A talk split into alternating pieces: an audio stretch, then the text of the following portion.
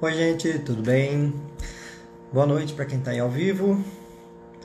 Bom dia para quem está assistindo gravado. Boa tarde para quem está assistindo gravado. Eu sou Braulio Zorzella, médico obstetra. E estou aqui para mais uma live das da quarentena. E hoje eu trouxe um assunto inédito aqui para vocês. Uh, que eu espero que tenha muita gente curiosa sobre esse assunto, inclusive eu mesmo sou um, sou um curioso sobre esse assunto. Tá? Eu vou escrever aqui qual é o tema para já deixar fixado. Então, o tema é sexo após ter filhos. Este é o tema da live de hoje. E aí, logicamente, que para falar desse assunto, eu não poderia eu mesmo falar desse assunto, até porque não é um assunto que eu entendo. Como assim, Braulio? Você não é ginecologista, obstetra? Não entende? Não, não entendo. Não entendo porque eu não sou mulher, não tive filho ainda, então não entendo nem da parte masculina disso, mas eu posso dar uns puxões de orelhas aqui em alguns homens, se alguém quiser que eu faça isso, tá? É...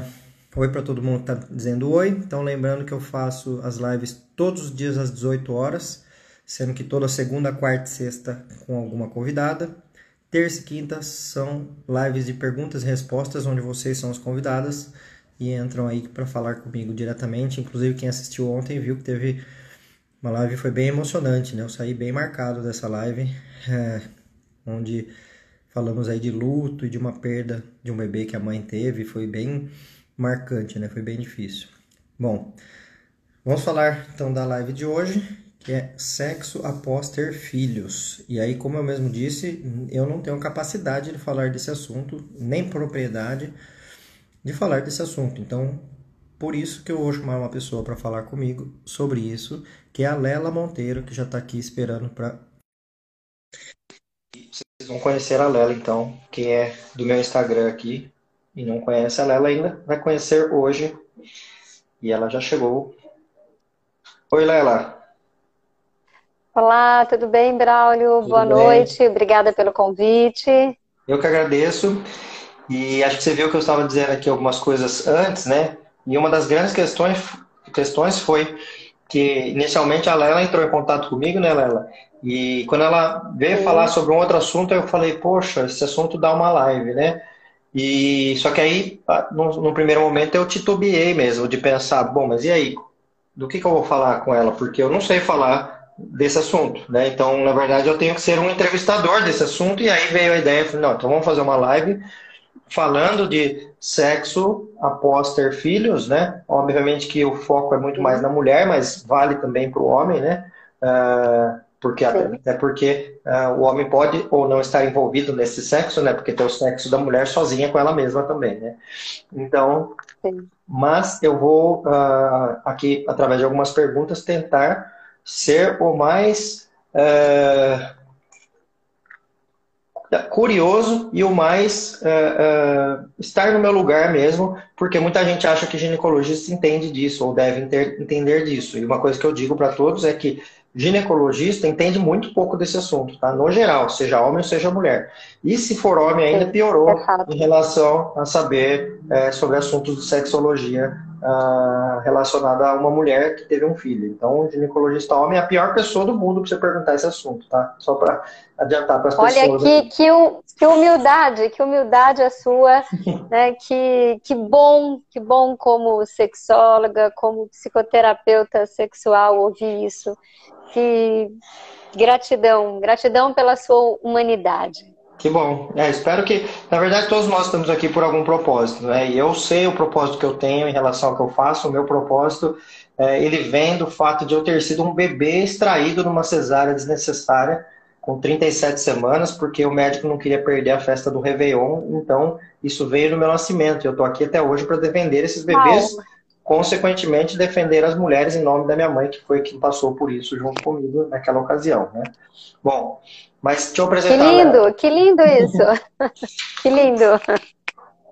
Bom, deixa eu apresentar a Lela para vocês. A Lela Monteiro, ela é fisioterapeuta pélvica como formação, mas ela tem várias outras atribuições, né, Lela? Ela é psicanalista, Sim. sexóloga, terapeuta sexual, psicoterapeuta de casais, também tem prática com violência sexual e trabalha com hipnose clínica voltada à sexologia e tratamentos é, relacionados a essas questões, né? Então, é uma pessoa que tem bastante experiência, né?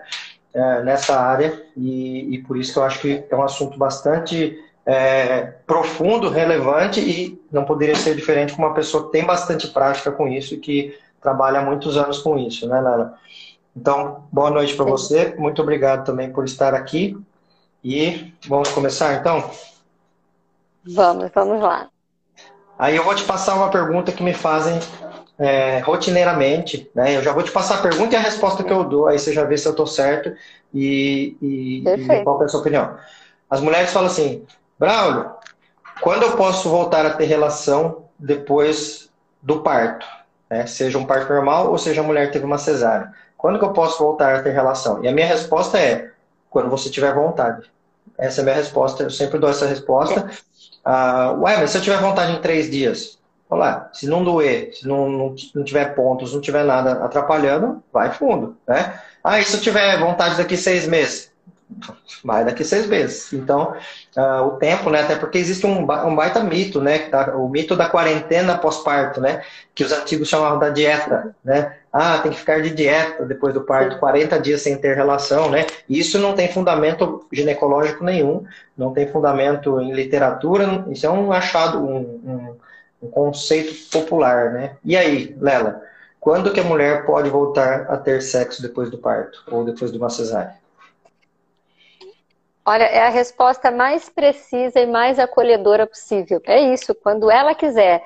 Não quando o parceiro ou a parceira queiram, mas quando ela quiser. Porque, de fato, quem pariu foi ela, né? E a mulher que é, ela pare, o que, que acontece? Ela tem de uma mulher para outra, por mais que a gente tenha atendido já centenas de mulheres, cada uma vai ter a sua resposta fisiológica, psicoemocional, psicossocial, porque é, cada puerpério é único, né? é, por mais que a gente acompanhe a literatura, é, tenha uma experiência clínica, eu acho que acolher o momento dessa mulher é o, a melhor forma, inclusive, é, dela ter esse desejo, não só sexual, mas esse desejo de fazer coisas diferentes né, é, de olhar para ela, porque muitas vezes essa mulher está muito atrelada ao amamentar, ao cuidar, está né, tá muito sobrecarregada. Então, quando essa mulher fala, quero fazer sexo, eu falo, uhul! né, é uma mulher que está abrindo espaço é, para mais possibilidades na sua vida. Que bom. E eu vejo que varia muito, né, Lela? Porque, como eu falei, tem mulher que fala que três dias depois do parto é, tem é, vontade, e tem mulher que fala que demora meses ou anos para ter vontade, né? Até já pegando a pergunta é. da, da Dani aqui, que ela perguntou: prolactina inibe a libido? Então, só responder isso para Dani. É, Dani, a, a questão hormonal, ela tem influências, né? Até porque o, o, o, nosso corpo ele é resposta de vários feedbacks que a gente tem e inclusive os nossos instintos eles estão ligados a feedbacks, né? Então, quando aquele corpo ali passou, acabou de passar por uma gestação e um parto, né, e está na amamentação, o que ocorre é que ah, hormonalmente, instintivamente, este corpo ele não está querendo ter outro filho agora na sequência, porque está tendo, está cuidando daquele filho, né? Então existe sim uma inibição hormonal para vontade de ter filhos, mas tem mulheres que têm vontade três dias depois do parto, né? E tem mulheres que vão ter daqui seis meses só, e isso é muito variável, né? E é muito interessante trazer isso, é, ainda mais conversando com um médico que entende bastante da interação é, é, vamos dizer, química, né, hormonal, é, enfim, muitas vezes essa mulher tem essa questão hormonal, mas ela tem outras questões durante a vida, até de, de medicação, né, às vezes eu acompanho mulheres que estão tomando antidepressivos, que, que às vezes o seu psiquiatra alterou e ela está achando que ainda é da prolactina ou da oxitocina, E uma coisa importante, acho que é bom a gente trazer para essas mulheres, não culpar só os hormônios, mas entender como que está a sua relação. Às vezes é aquele casamento que estava lindo e que uhum. depois do, do filho, é, o filho virou a paixão do casal e os, o casal parou de se olhar. Né? É, então, a gente, eu gosto muito de trabalhar com técnicas, somente para terapia rápido, é, comportamentais de vamos olhar, peraí, vocês querem? O que, que dá para fazer? O que, que dá para mudar nessa dinâmica? Nós falávamos agora há pouco no bastidor, né? O que, que você precisa estabelecer? Porque às vezes essa mulher ela já tem outros filhos e o filho mais velho ficou com ciúmes do bebê que acabou de nascer, né? o quanto que essa mulher sobrecarregada desloca a libido, né? Hum. Então, muitas vezes, ah, porque eu tô amamentando. Não, eu falo, não pare de amamentar. A, a culpa não fica tranquila que não é do leite que você está ejetando. Mas se você estiver muito envolvida, tiver com um parceiro, uma parceira muito companheiro, pode ser que esse desejo comece a vir antes. E você vai estar tá amamentando normalmente, né? E não vai ter, ah, a, a Prolac tira que leva a culpa de tudo, né? A uhum. gente sabe que é, mulheres apaixonadas é, são capazes de, de qualquer coisa. Então, vamos investir na paixão. É isso mesmo. E aí você vê que os comentários vão aparecendo aí já é, e vão, vão se encaixando aqui. Com a Flá falou o seguinte: ela falou, no primeiro parto, com 15 dias, eu já tive vontade. No segundo, demorou 60, né? E era a mesma mulher e o mesmo homem, né? Ou seja, tem várias outras questões que estão envolvidas ali, né? Como a presença do, do outro filho que surgiu agora, como você falou. Então, tem muitas questões que, que estão ligadas a isso, né? E aí eu já vou pegar uma outra pergunta aqui que a Lô Magalhães está fazendo, que ela falou assim, ó, podia falar de sexo durante a gravidez, né? Também faz parte do tema aqui. E aí, uh, isso vai também, ele pode caminhar por esse lado que eu falei hormonal da coisa, né? Aquele corpo que já está ali gestando um bebê e que instintivamente, né, a vontade sexual que surge, ela tem muito no instinto de reprodução, né? Então essa parte ela fica bloqueada logicamente porque o corpo já está reproduzindo, né? Mas a mente humana, ela vai muito além do que só o instintivo, né? Então, as próprias fantasias sexuais e tudo mais, elas surgem em, outras, é, é, em outros campos, né? Em relação a isso. Inclusive, teve, já teve uma mulher uma vez que me falou assim, Braulio, até que antes da gravidez eu não tinha tanta vontade, porque eu tinha medo de engravidar. E aí eu, eu ficava bloqueada de ter relação sexual porque eu tinha medo de engravidar. Depois que eu engravidei, não tinha mais risco de eu engravidar. então eu liberei. Aí eu tinha, muita, eu, eu tinha muita vontade de ter relação, porque eu não tinha mais medo de engravidar, já que já estava grávida, né? Então isso vai muito aqui, né? Muito na mente. E o que, que você pode falar pra gente de sexo na gravidez, então? Excelente. Braulio, eu vou ver se, o meu, se é o meu microfone que está chiando, se, se eu tirar, se fica melhor. Observa se fica melhor para você. Tá melhor? Do, do outro jeito. chiando muito. Do outro jeito estava melhor. Melhor. Tava. Melhor? Então, então ok. É... Era só para deixar que estava ouvindo um retorno com muito, muito chiado. Eu acho tão interessante essa pergunta, porque eu, eu vejo muito vagínica com essa história, como você trouxe. Então, assim, muitas vagínicas, elas é, têm uma impossibilidade de, de ter uma, uma relação com uma penetração completa, né? às vezes nem, nem completa, nenhum tipo de penetração. E quando a gente começa a trazer a parte psicológica, tem muito medo de engravidar, né? Então, até aquela contração excessiva. E muitas pacientes que eu atendo que tem filhos, então resolve o vaginismo, é, vem com essa história de que, nossa, se eu soubesse que ter filho fosse melhorar tanto a minha libido, teria tido antes, porque relaxou, né? É, é, então, é, essa é a grande questão. E eu talvez você, como médico, escuta bastante pegando esse, essa questão do sexo na gravidez. Tem muitas mulheres que falam: ah, mas se eu tiver grávida de menino, vou ter mais desejo. Se eu tiver grávida de menina, vou ter menos. Como é que é isso? Gemelar não pode ter nunca, né? E eu não sou médica, né? É, e eu sempre retorno a pergunta para elas: tem alguma contraindicação médica? Tem algum incômodo, alguma dor, algum sangramento? Não.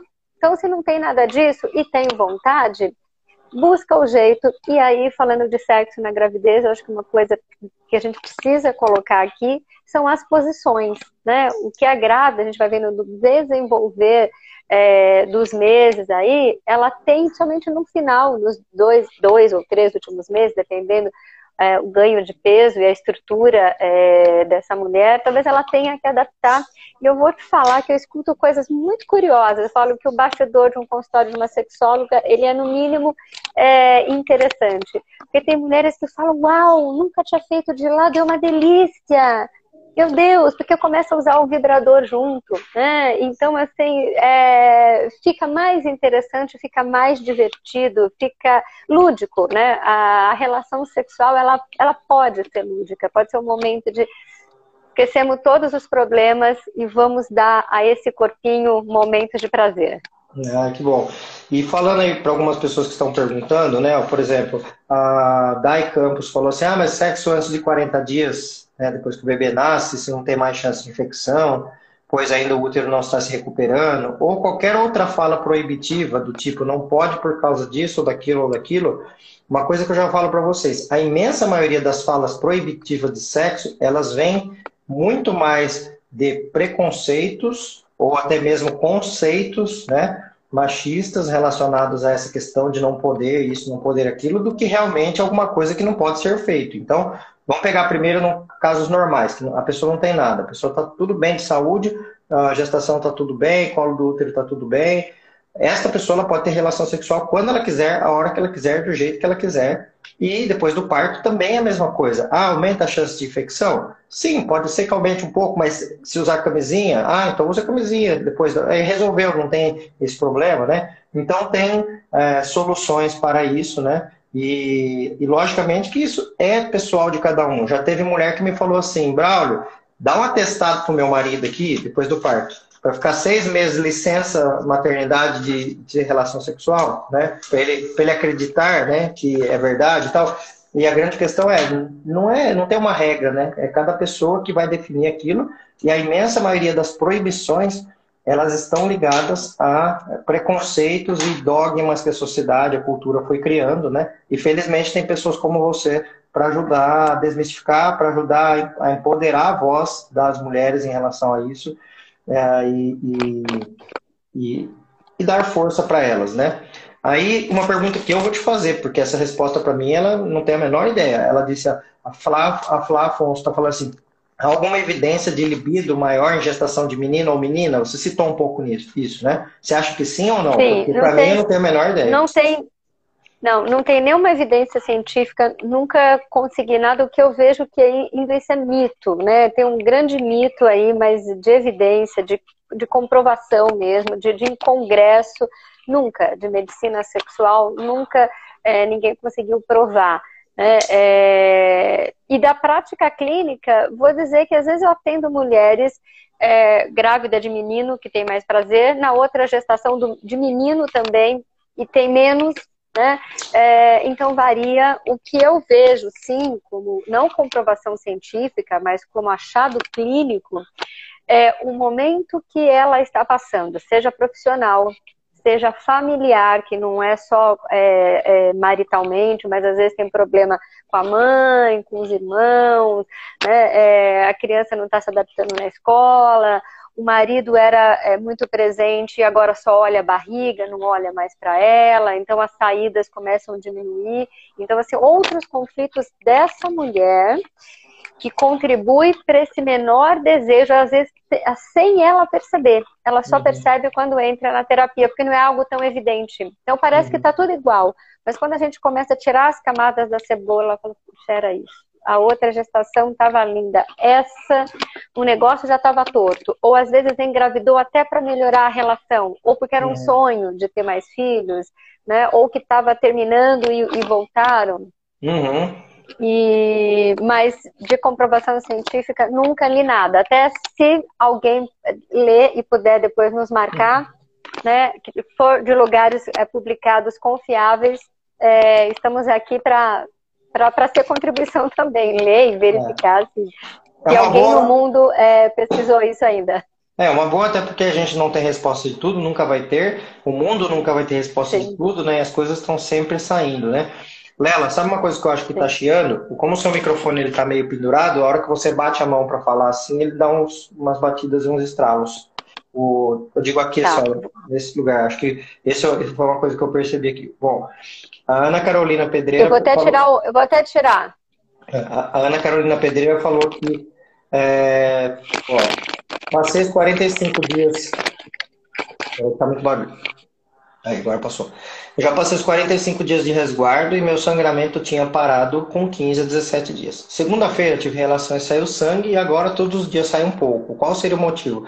Uh, Carolina, em geral o útero ele não se, não se, o endométrio dele não se refaz totalmente 100% depois de 15 dias, então é normal às vezes ter relação e ter sangramento de vez em quando, ou até mesmo o próprio colo do útero, que às vezes fica com alguma sensibilidade ali que sangra, né? Então, mas se for uma coisa muito persistente, né? Como você está numa fase agora de pós-parto, aí na hora de fazer revisão já do parto, né? Então é interessante passar no ginecologista e examinar uh, e ver se tem alguma, alguma coisa causando isso, mas em geral não é um problema. Lela, tem um assunto aqui bem legal que foi o Eglerson que colocou aqui. O Eglerson está todo dia aí, enfermeiro obstetra, que me assiste sempre aí. Olha, que é, bom. Ele falou assim, aí, vocês vão falar de parto orgásmico, né? Esse assunto bem interessante. Excelente. E, e é muito legal. Eu te confesso que pelo menos cinco partos até hoje que eu acompanhei, a pessoa disse que, que teve um orgasmo no parto, é, ou seja, o parto foi tão excitante para ela, as contrações se transformavam em prazer, né? Até mesmo, uh, não é minha área, tá? Você que vai me dizer isso, mas até mesmo Sim. os sadomasoquistas, muitos dizem que, como a gente tem, os receptores que a gente tem para calor, frio, dor, tato, são os mesmos, né? E, e a, depende de como a gente interpreta aquele estímulo, né? Então a pessoa, muitas vezes que gosta de sentir dor, não é que ela gosta de sentir dor e a dor faz bem, é que aquele estímulo que para um é doloroso, para aquela pessoa é prazeroso, né? Em termos de sadomasoquismo e tudo mais. E na mente da pessoa ah, é possível girar uma chavinha muitas vezes, né? Não é fácil, né? Porque depende de várias questões, mas que a pessoa também consegue fazer isso no parto e sentir que as contrações estão sendo prazerosas e não dolorosas, né? Então, como eu disse, já teve pelo menos cinco casos que eu acompanhei da mulher. Nasceu o bebê, ela pega o bebê no colo assim e fala assim: quando que eu posso ter o próximo? de tão bom que foi, né? Que Ou seja, uma sensação de orgasmo mesmo. E para muitas pessoas, aquelas pessoas que ligam o parto totalmente à dor, sofrimento, fica desconexo como é que é possível pensar em prazer no momento que tem dor, mas é que é justamente essa chavinha, né? O que, que você consegue me falar desse assunto aí, ter prazer no parto? Excelente. Eu vou falar que, além de tudo que você falou, é, é, é isso, né? É, é exatamente isso. Cada um tem uma sensibilidade, tem um gatilho físico e, né, é, e mental e emocional, enfim. Mas eu ia falar do. Até para a mulher ela ter um parto orgástico, eu ia falar que uma coisinha antes lá. O quanto que ela se toca. Porque a gente tem um negócio chamado clitóris, né? Que é muito perto né, do canal vaginal. Então, assim, o quanto que essa mulher se toca, o quanto que o prazer para ela é algo presente, o quanto ela se dá esse prazer e o quanto ela vai né, para esse momento do parto como um momento de graça, né? com as barreiras baixadas, né? é, pronta para parir, para dar luz, é, sem nenhum medo, entregue as sensações do seu corpo. Então, para muitas grávidas que estejam nos ouvindo, é, a melhor forma de você ter um parto orgástico é você querer esse parto orgástico. Não é, não é nem ter a expectativa, é você colocar Cara, se é, eu engravidei por um momento extremo de prazer, eu tenho um filho que faz 17 anos esse ano, eu tinha certeza quando eu tinha ficado grávida. Não era nem numa relação antes, numa depois, foi naquele dia, naquela hora, assim, foi. Falei, cara, não podia ter sido diferente, porque foi uma relação tão boa, tão boa. Eu já tinha tido um monte de relação antes, tive um monte de depois, mas o dia que eu concebi meu filho, eu falo, foi um ato de prazer. É, e eu acho que o parto ele poderia, ele pode ser assim, né? É, gostaria eu de ter tido um parto orgástico, não tive, né? Mas o meu parto foi lindo, foi fácil, foi tudo tranquilo. Minha gravidez foi ótima, meu parto foi ótimo, a amamentação foi, amamentei assim quatro horas depois que meu filho nasceu, ele já estava abocanhando o peito, mamou até quase um ano, liso, sem nada. Eu só não tive um monte de filhos, porque meu marido não quis ter mais. Mas por mim, eu teria tido, tipo, uns 10. Igual essa, essa sua paciente, a falar, ah, Se estar grávida é esse estado de plenitude, vou querer ficar grávida sempre, até na menopausa, porque foi sensacional para mim. Mas tem um momento que, assim, é, eu já tinha uma clínica, eu já tinha feito um monte de especialização, eu queria muito ser mãe. Então, assim, é e durante a gravidez toda, a coisa mais importante para mim, eu trabalhava, trabalhei, meu filho nasceu com 41 semanas completas, assim, eu trabalhei até o último momento, é, mas assim, é, estar grávida era não tinha espaço para outra coisa. Era, era como se eu gestasse todos os minutos do, do meu dia até meu filho nascer. Então, acho que talvez uma das coisas para você ter um parto orgástico vá com alma, né? Conheça seu corpo, permita, né? Se toque. E nesse momento, eu falei para o Braulio agora, eu não sou doula, né?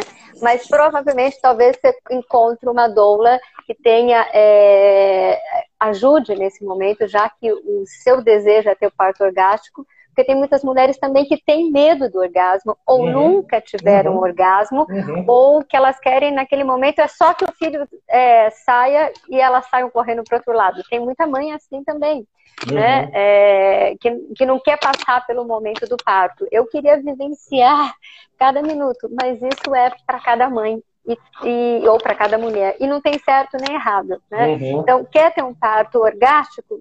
Aprenda a ter orgasmo. Se entregue ao orgasmo. Porque se você está entregue ao orgasmo sempre, o seu corpo vai. Ele vai fluir. Igual quando você vai pegar uma onda, quando você viu, você já está no mar. Legal. Inclusive, uma das partes que eu falei que eu acompanhei, que foi orgástico, né? A, a, a maioria desses foi, rolou o parto, o bebê nasceu e a pessoa, ai que delícia. Mas teve um especificamente que o bebê estava meio que entalado ali, sai, não sai, sai, não sai, sai, não sai.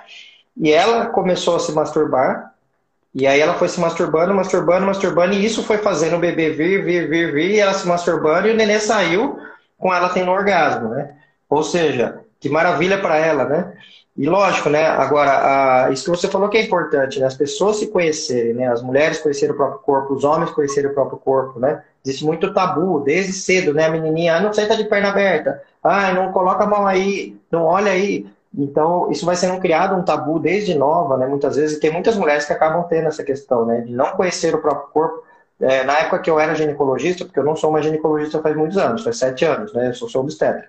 Mas na época que eu era ginecologista, eu atendia mulheres que falavam é, que é, eu perguntava, né? Você já olhou alguma vez? Quer olhar no espelho aqui? E muitas falavam, não, nunca olhei, imagina, como assim eu vou olhar? Então, esse autoconhecimento, né? A gente já está falando de um tema tão lá na frente que é parto orgástico, né? Mas tem uma coisa muito antes que é isso, né? Pessoa se conhecer, se tocar e tudo mais.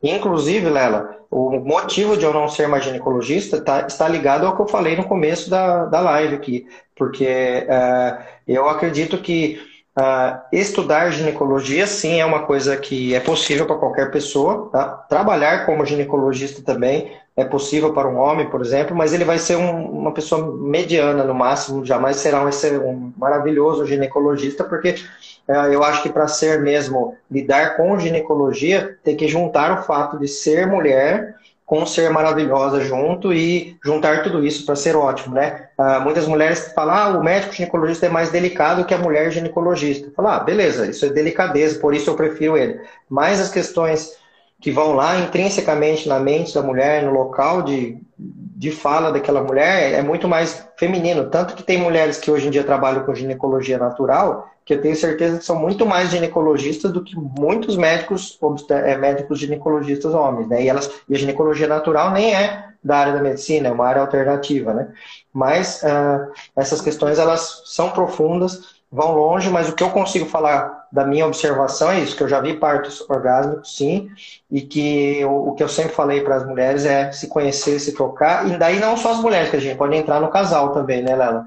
as mulheres se conhecerem, os casais sim, sim. se conhecerem, os casais se conversarem, né? E tentar acertar ali tabu, tabus, porque às vezes chegou, formou um casal, mas aquele cara do casal, ele tem também coisas na cabeça dele que foram colocadas pelo pai, pelo avô, por sei lá quem, que são relacionadas a machismo, a posse do corpo da mulher, a ele que decide quando vai ter a relação sexual, e tem muitas questões que pegam nisso, né? Na gravidez, no pós-parto, e aí o que eu posso falar para os homens, aí sim eu estou falando num lugar que eu consigo falar. É homens, fica na sua aí, porque esse assunto não é seu, e esse assunto é, se você tá com vontade e ela não tá, vai sozinho, vai lá pro banheiro e faz sozinho e, e deixa ela quieta e não, e não fica querendo é, é, decidir por ela, né? Ah, e aí tem duas perguntas para te fazer relacionadas a isso que eu falei agora. Uma que é a Gabi falou assim: Nossa, mas o meu berço vai estar no quarto, é, no mesmo quarto que eu e eu já nem consigo imaginar como é que eu vou fazer sexo e o bebê no berço do lado ali. E aí, Lela, como é que faz? Primeiro, Gabi, por que, que o berço está no quarto, né? Então, assim, é, é e aí, sendo, né, a gente não conhece a realidade da Gabi, mas eu posso falar, até pessoas que moram numa kitnet, é, talvez esse berço não necessariamente precisa ficar exatamente do lado da cama, né? Dá para se colocar um biombozinho, né? É, ou daria para ter um quarto com, um, com, uma divisa e esse berço ficar do lado. É, o que eu vejo que tem muito um temor das mães de que o bebê não pode sair do lado, então se ela precisa amamentar, a criança chorar, ela já pega e já coloca a criança. Né? Então, acho que tem algumas coisas assim. O berço precisa necessariamente estar do lado. Outra coisa, é, esse bebê pequeno, ele não vai ter menor noção. Então, vamos combinar que uma criança até um ano, se os pais estão transando, ele, ela não entende o que, que é um gemido, né? O que, que é, é, A criança não vai perceber, ela vai perceber assim, ela ficar um pouquinho maior, mas um bebê, vamos colocar um bebê de seis meses, que ele é amamentado, tá sequinho, tá no berço, ele vai desmaiar de dormir. Você pode namorar o seu marido que não vai ter problema nem de acordar essa criança. Porque tem gente que fala agora a casa tem que ficar no silêncio absoluto. Para com isso, né? Agora sim, as crianças estão um pouco maior, aí eu acho que tem que tomar um cuidado, sim, de deixar as crianças no quarto do lado, ou se não tiver jeito, o dia que né, vai ter um sexo um pouco mais apimentado, deixar na casa da avó, da tia, né? Aí tem que se preservar, sim, os filhos um pouco maiores. Mas é bastante cuidado, duas coisas, é, que eu converso isso muito com um pediatra, e é sempre importante também, um, um obstetra, que é a questão do filho ficar no meio do casal. Isso eu sou totalmente, poucas coisas eu sou de polaridade, mas isso eu falo desde o início. Criança é para ter o berço, a cama, o carrinho, não é para ficar no meio do casal por segurança para o bebê e também para não virar hábito. Né? A criança manipula muito os pais, são serzinhos inteligentíssimos. Então é, tem que ter o trabalho sim de pôr a criança para dormir no quarto dele, vai chorar, entenda um pouco esse choro, não é para deixar a criança morrendo de chorar, não, mas entenda, mostra a presença, né? Porque a criança, desde pequena, se você mostrar, desde bebê mesmo, com clareza, ela vai seguir. O que acontece é que as crianças fazem o oposto porque os pais falam o oposto. Fala de um jeito e tem atitude oposta, aí a criança vai ficar nesse joguete, né? Então, assim, se vocês forem claros como pais, a criança vai entender que a regra é, é assim daquela casa e vai ficar de boa.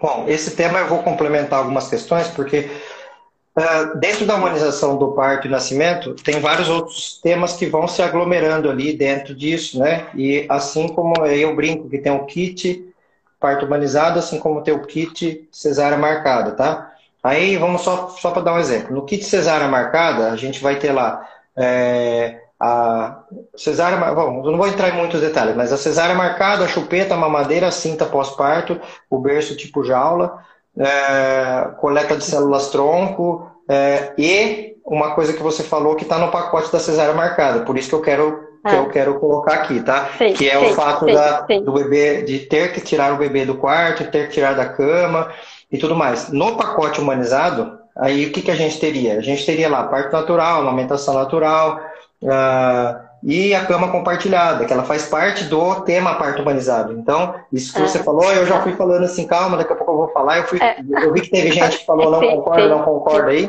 porque o cama compartilhada é um tema bem batido já dentro da humanização. E, e a, a, o que eu, o que eu é, acho dessa, dessa questão é assim: cada pessoa tem que fazer o que é melhor para ela. Né? Se é melhor para ela colocar sim, a criança no quarto, beleza. Se é melhor deixar na cama, tudo bem. Uh, eu não vejo riscos técnicos assim de, de morte de bebê, Sim. nada disso da, da, cama compartilhada, muito pelo contrário. Mas o que eu responderia para a Gabi, que falou do berço no quarto, é que Sim. não tem só o quarto para ter relação sexual, né? Tem o banheiro, tem a cozinha, tem a muito sala. bom. Tem um monte de lugar para ter relação sexual, né? Então, mas é isso. Então tem né, pensamentos e pensamentos é, aí. Não, esse, esse, não, excelente. E é bom que a gente tenha ideias diferentes, né? Porque eu acho que isso que é a questão da pluralidade que é essencial. Porque, de repente, é, eu trouxe um, uma visão que ela não vem do parto humanizado, uma visão da psicoterapia sistêmica de casal e de família, uhum. é, porque a gente vê, vê muita, eu vejo, é, quem vem para fazer é, psicoterapia sempre tem muitas questões, né? Então, assim, uhum. vejo é, pais que a criança, o bebê estava na cama compartilhada e a criança tem 2, 10, 12 anos e às vezes não consegue tirar da cama, né? Não tem mais, uhum. É, e aí muitas vezes é a resposta resposta de, dessas pacientes, muitas vezes a gente vê que são também muletas, né? A gente não tem sexo porque as filhas voltam para a cama de madrugada, porque acostumaram desde pequeno ficar na cama. Ah, gente, aí no meio é, ficou maiorzinha, mas teve uma bronquite, aí veio o irmãozinho, e aí foi ficando todo mundo na cama, por mais que seja uma cama king size, às vezes não cabe cinco na cama, e às vezes vem cachorro para a cama, enfim. Mas não é nem discutir, é, eu acho que cada um tem que seguir o que é o que é bom para aquela, aquela família, né? para aquela estrutura. E, e, você trouxe muito bem, onde que o, a cama talvez seja um lugar que as pessoas menos deveriam transar, porque às vezes estão muito cansadas, né? Então tomaram um banho quente, fizeram uma refeição desmaiam na cama.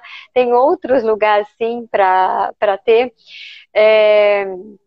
Então, eu acho que são linhas para serem. E, e, as pessoas vão buscando o caminho do meio, né? De repente, uhum. tem um pouco aqui, um pouco ali, ver o que, que é possível, né? Uh, e dentro dessas variantes, Braulio, eu acho que também tem aqueles casais separados e com novas uniões. Então, assim, tem os filhos desses, então os, os seus filhos, os meus filhos, formamos, tivemos outros filhos, e aí, onde, por exemplo, de repente nós somos um casal, eu venho é, dessa linha da cesárea, você está no parto humanizado e vamos ter um, um, filho juntos. E aí, vou seguir a sua, a minha? Não, não precisa ser nem a sua, nem a minha, mas, mas a gente pode certo, talvez hein? chegar. É, é, então, não, de repente a gente pode chegar um olhar para o outro e falar, peraí, como é que dá para ser hoje, né? Porque pode ser hoje, na noite de hoje.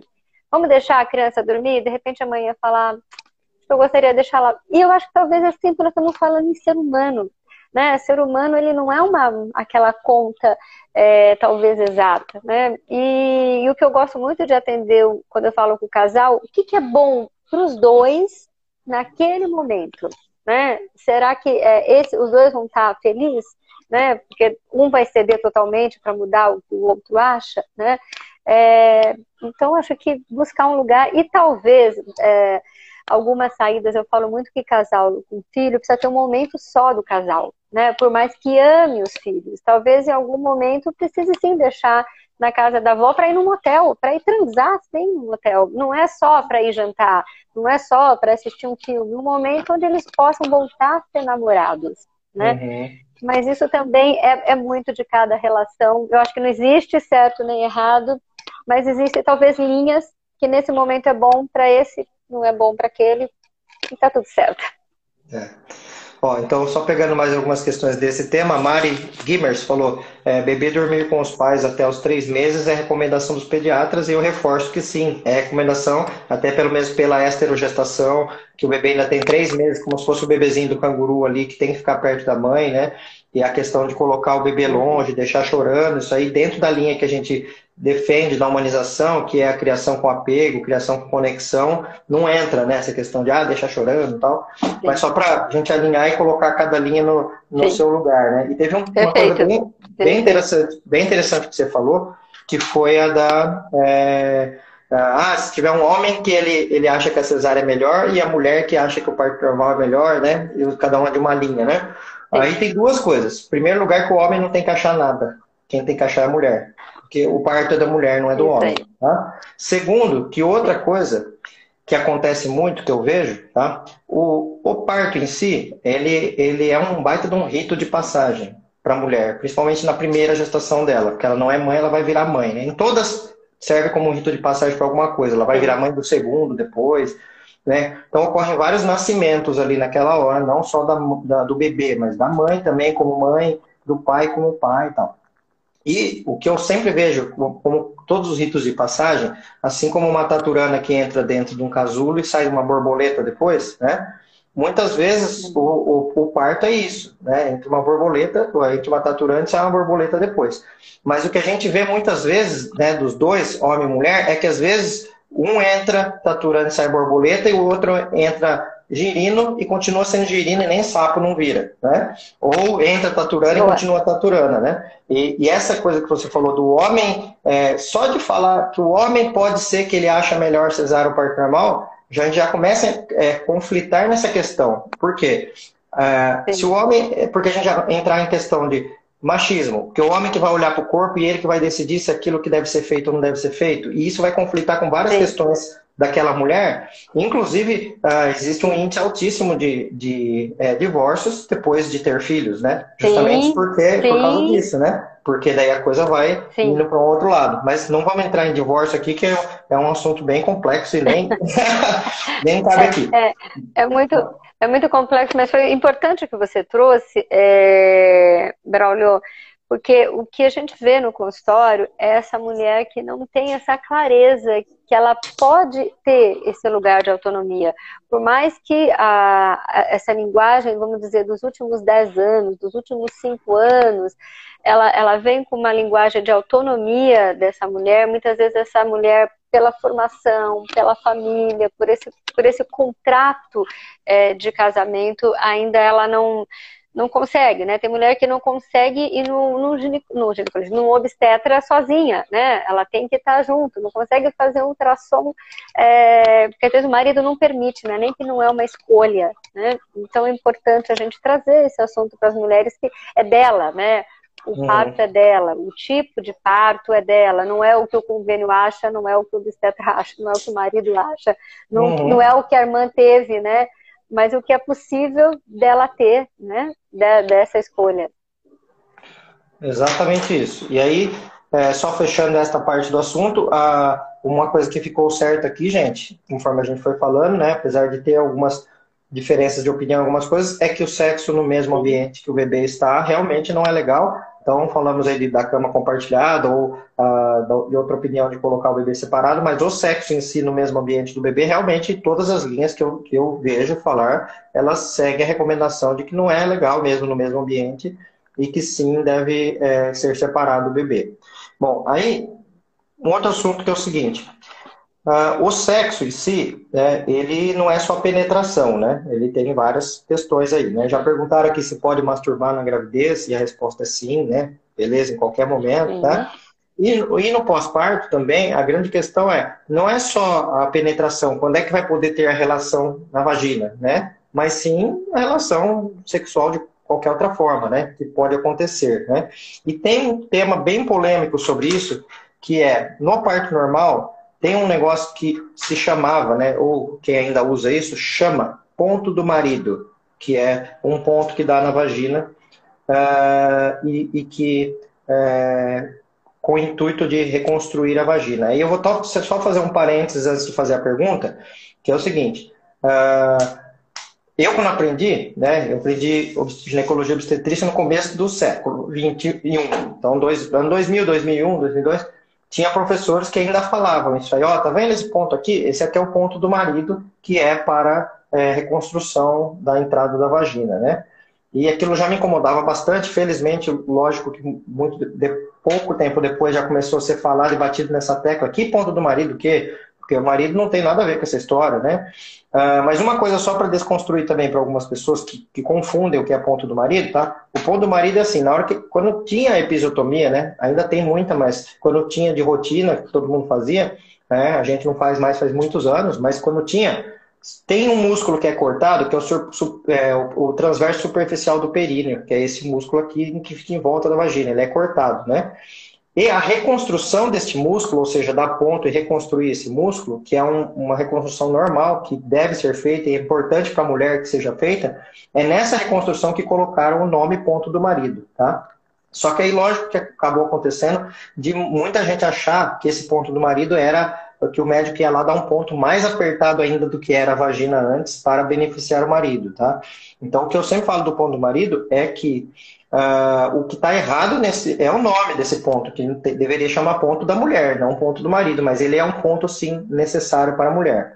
Mas a minha pergunta é relacionada a esta apropriação né, que tem é, em relação ao homem e o, o, homem que tem que ser beneficiado com alguma coisa, né? Ele que vai ser beneficiado, seja na gestação, se ela não tiver vontade, seja no parto, com o ponto do marido, seja no pós-parto, que dia que ela já pode ter relação sexual, porque o marido, o marido fica lá esperando com a garrafa de champanhe para estourar naquele dia, sem saber se ela vai estar com vontade, né? Como que você vê nos casais que você atende esta questão dos homens, como que eles estão hoje em dia? Eles estão parceiros mesmo, entendendo, ou não? Tem muito homem por aí que não quer nem saber e, e é ele que quer decidir. Como é que tá? Eu acho que tem uma mudança aí dos homens que estão até tendo uma, uma paternidade mais consciente, é, mais presente na, na questão até da, da, casa, dessa dinâmica desse bebê que, que chegou, né, nem que está chegando, que chegou, mas ainda tem sim é, bastante vício é, do machismo, né, é, de querer que continue sendo como era antes do, do, filho, muda a dinâmica depois dos filhos, muda, ainda, ainda tem uma adaptação. A mulher está nesse momento é, que é muito, muito especial na vida de qualquer mulher, né? Acabar de, de parir.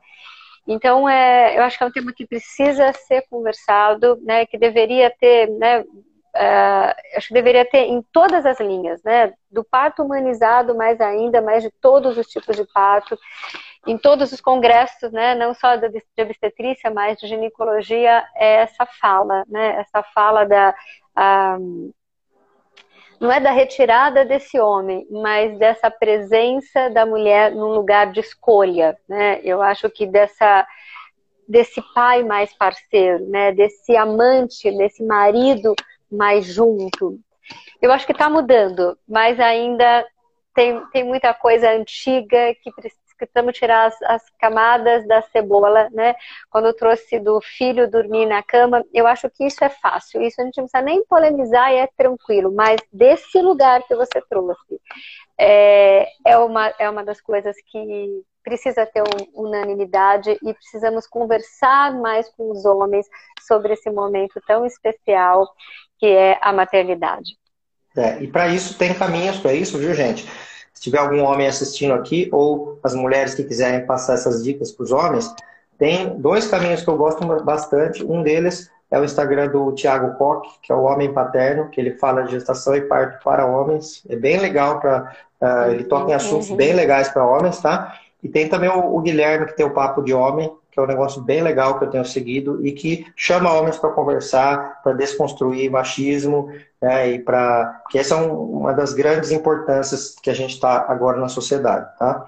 Bom, é, fechando, fechando aqui, gente, o assunto da cama lá, uh, eu também sou a favor do que a Sabrina Amante falou aqui. Cama compartilhada sim, sexo na frente do bebê não. Então, essa é normalmente é, o que, é, o que, é a linha que a gente segue dentro da humanização. Sim, sim. Bom, é... aí tem um, um, outro assunto que é interessante, que é, é, você citou ele, inclusive, quando você falou do sexo e da energia sexual que tem e tal. Uh, tem um tema que eu vou abordar na semana que vem com uma médica que ela, é, ela trabalha com reprodução humana, né? Trabalha com fertilização e tal, só que ela tem práticas também uhum. com humanização. E hoje em dia as pessoas vão muito pro lado da tecnologia, né? Ah, vamos não, não deu certo lá, três meses tentando, já vai lá fazer uma fertilização, né? Uh, E como você falou, a energia sexual ela conta muito para a fecundação, né? Tanto que tem casais que tem, estão há anos tentando engravidar, só que com a hora marcada, ah, deu o dia certo aqui, ó, vamos lá, que está na hora da relação sexual. E tem casais que se conhecem no, no carnaval e atrás do, da árvore engravidam é, e não estava planejado, né? E isso tem muito a ver com essa energia sexual também, né? Que tem naquele momento, que é desprendida naquele momento, do que aquela relação com hora marcada. É, e essa é a minha pergunta. O que, que você acha da relação com hora marcada para engravidar? Você acha que ela é eficiente ou não? Eu acho que é totalmente ineficiente. Se fosse tão eficiente, todas essas clínicas de reprodução teriam super sucesso. Né? Na primeira hora marcada, é, nesses protocolos, é, todas as mulheres ficariam grávidas. O que a gente vê na prática é que o, o sexo mais eficiente para as tentantes é esse natural, é onde você relaxa, né? É, e para ter a fecundação depende dos dois, né? não é só da mulher, mas é da mulher e do homem daquele momento. E, e, eu acho que vai além das, das questões todas hormonais, do que a gente estuda tanto é, como saúde ou como doença, mas a questão de como que esse casal, como que é a alimentação, né, como que esse casal se cuida, é, isso sim eu acho que interfere mais do que o horário, né, o que, que um homem come, o que, que a mulher come, de que jeito, né, de que forma que eles estão de fato é, querendo ter esse filho, às vezes um fala que quer, tem o outro não, e muitas vezes o que eu vejo na prática do meu consultório como terapeuta sexual, o tal do timing, do relógio biológico, biológico feminino. Então, preciso ter agora um filho, né? Uma corrida uhum. contra, é, contra um corpo desconectado. Você quer muito ter um filho agora?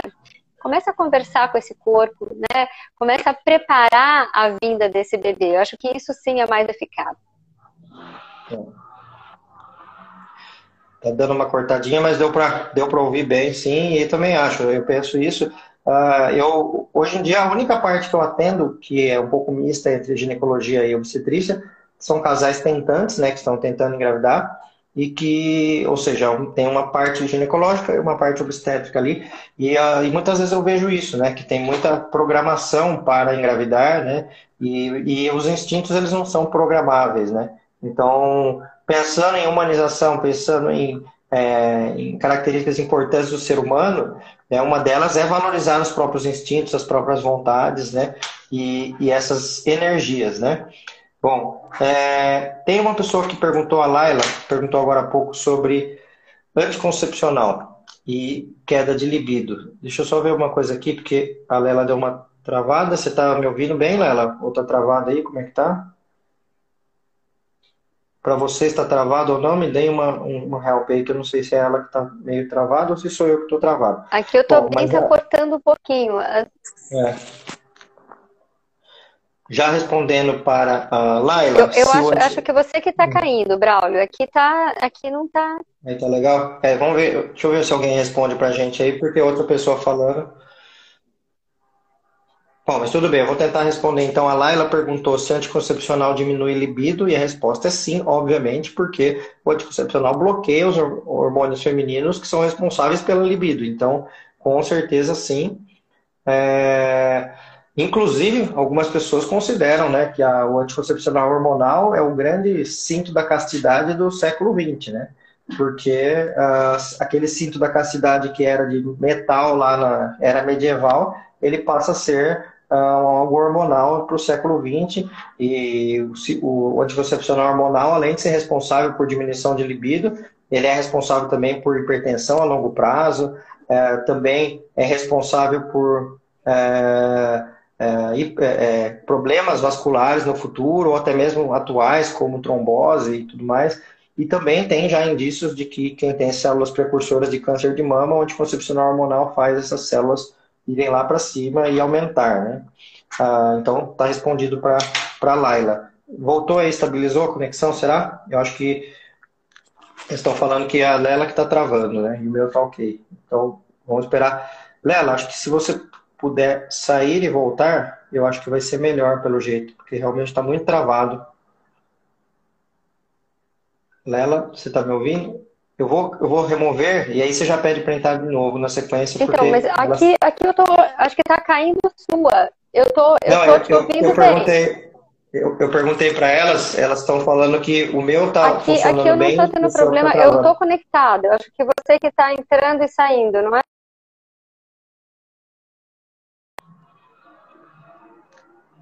Oi, Lela, se você estiver me ouvindo aí, fui eu que derrubei, porque as meninas falaram aqui que tava, o meu estava funcionando bem e o seu que estava travando. Então, acho melhor é, você entrar de novo, que daí estabiliza a conexão de novo.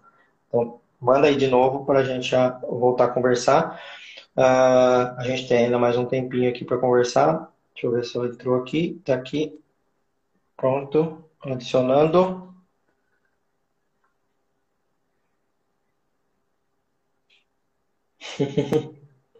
Eu gosto dessas okay. palavras. Voltando. Não, tá, aquela... tá ok? É, é, é, legal essa palavra. A Sabrina falou: a sua que tá zoada, Lela. a sua que tava travando. E a minha que tava fluindo. Mas beleza, então voltamos aí. Uh, e voltamos indo para o final agora. Uh, em relação a, a, a, ao sexo após ter filhos, né? Porque esse é o grande tema da história toda, após ser mãe e tudo mais, né? Uh, tem questões aí relacionadas à amamentação também, né? Porque o, o, as mamas são é, parte da relação sexual muitas vezes, e aí existe às vezes uma competição ali, né? Que, gera, que é gerada entre ah, o bebê que vai amamentar, mas de quem que é o peito, né? E muitas vezes a, a coisa vai até para esse lado de interromper a amamentação a partir de um certo momento depois, porque agora o peito é do marido, né? Isso dá, ah, dá até aflição de ouvir falar isso. Mas uh, tem muitas questões, né? É, é, ligadas com a amamentação e também às vezes e muitos muitas crenças limitantes dos homens em relação a isso, né? O homem que tem nojo, que tem nojinho, que tem medo e que tem de, é, desde nojinho de menstruação até o nojinho do leite, né? E, e o que, que você acha da amamentação nesse sentido? Uh, de você acha que sim, tem que parar de amamentar porque está na hora de voltar a ter relação? Até a, pessoa perguntou aqui, é, perdi o nome dela, a Graça, perguntou: a amamentação interfere na libido? Um pouco interfere, como eu falei lá no início, né? Porque tem hormônios de feedback ali que dão uma segurada até para a pessoa não engravidar de novo, né? Mas, e aí? E amamentação e sexo? Me fale desse tema, o que você pensa sobre esse tema? Eu acho que não tem que parar nunca a amamentação, isso eu acho que é amamentar o, o, seu bebê é prioridade, isso é fato. Como eu falei, eu amamentei o meu filho o máximo que, que podia, o máximo que eu tinha de. É, o máximo que meu leite ejetava, ele estava ali e mamava muito bem. É, eu acho que o sexo, ele e, e, não só o sexo, né? Mas aquela questão, ah, quando vai voltar? A questão é quando é quando sua libido vai voltar. E quando sua libido vai voltar, como você trouxe há pouco, o sexo não é só uma relação coital, mas é uma relação, primeiro que eu falo, que começa pelo olhar, né? Você começa a desejar a pessoa pelo olhar, depois pelo beijo. Eu gosto muito de falar para os casais, Braulio, beijem pelo menos um beijo de 10 segundos. Eu tenho muitos vídeos no, no YouTube, depois entram lá, youtube.com.br tem muita coisa bacana lá. É, e os casais deixam de dar esse beijo de 10 segundos. 10 segundos é contar de 1 a 10. Então, assim, se você beijar todo dia, né, sua esposa que acabou de parir, Cara, ela vai se conectar com você, né? Mas se você chegar correndo da rua e olhar só o bebê e não der nenhum beijinho, né? Eu tô dizendo, não é só um beijinho na testa, mas um beijo de boca, né? Nela, se uhum. assim ela quiser, aí sim começa. Acho que não precisa deixar o peito de jeito nenhum. Muito pelo contrário, mas precisa se reconectar de novo com a alma para que aquele corpo também queira ter um, o encontro com outro corpo. Uhum. Né? É isso mesmo. É. E essa conexão ela serve para várias coisas, né? Tem várias, é, inclusive textos, institu textos não, vídeos institucionais de abraço, né? Das pessoas que vão se abraçar e dão aquele abracinho e, e sai fora, né? E aquele abraço de 25 segundos prolongado para as pessoas é, né, se conectarem mesmo, né? No abraço e no caso do sexo, no beijo, né? Eu dei muita risada por dentro que eu segurei num comentário aqui da bela chegada, que eu não vou nem. Mas vocês viram passar o comentário aí, quem quiser dar risada junto comigo, porque realmente foi bem engraçado. É... Bom. Eu, eu não é... vi o comentário, comenta aí. Não, deixa aí, comenta de novo, então, que eu não, eu não, vai, não vou é, ser é, para falar isso aí, ela comenta de novo, então. Mas eu achei bem interessante. Bom, é, e se ela não falar de novo, depois eu te conto em box o que, que ela falou.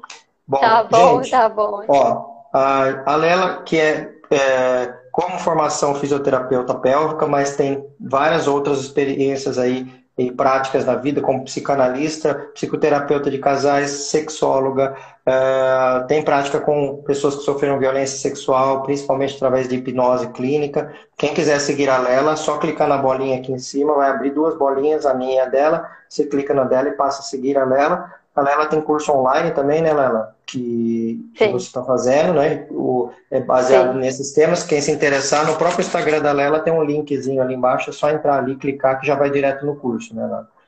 Então é Sim, isso. É, que é para descomplicar a vida sexual das pessoas. E eu tenho um consultório em São Paulo, em Perdizes, e estou atendendo na quarentena online é, todos os dias, de segunda a segunda. Então é um prazer estar com, com vocês.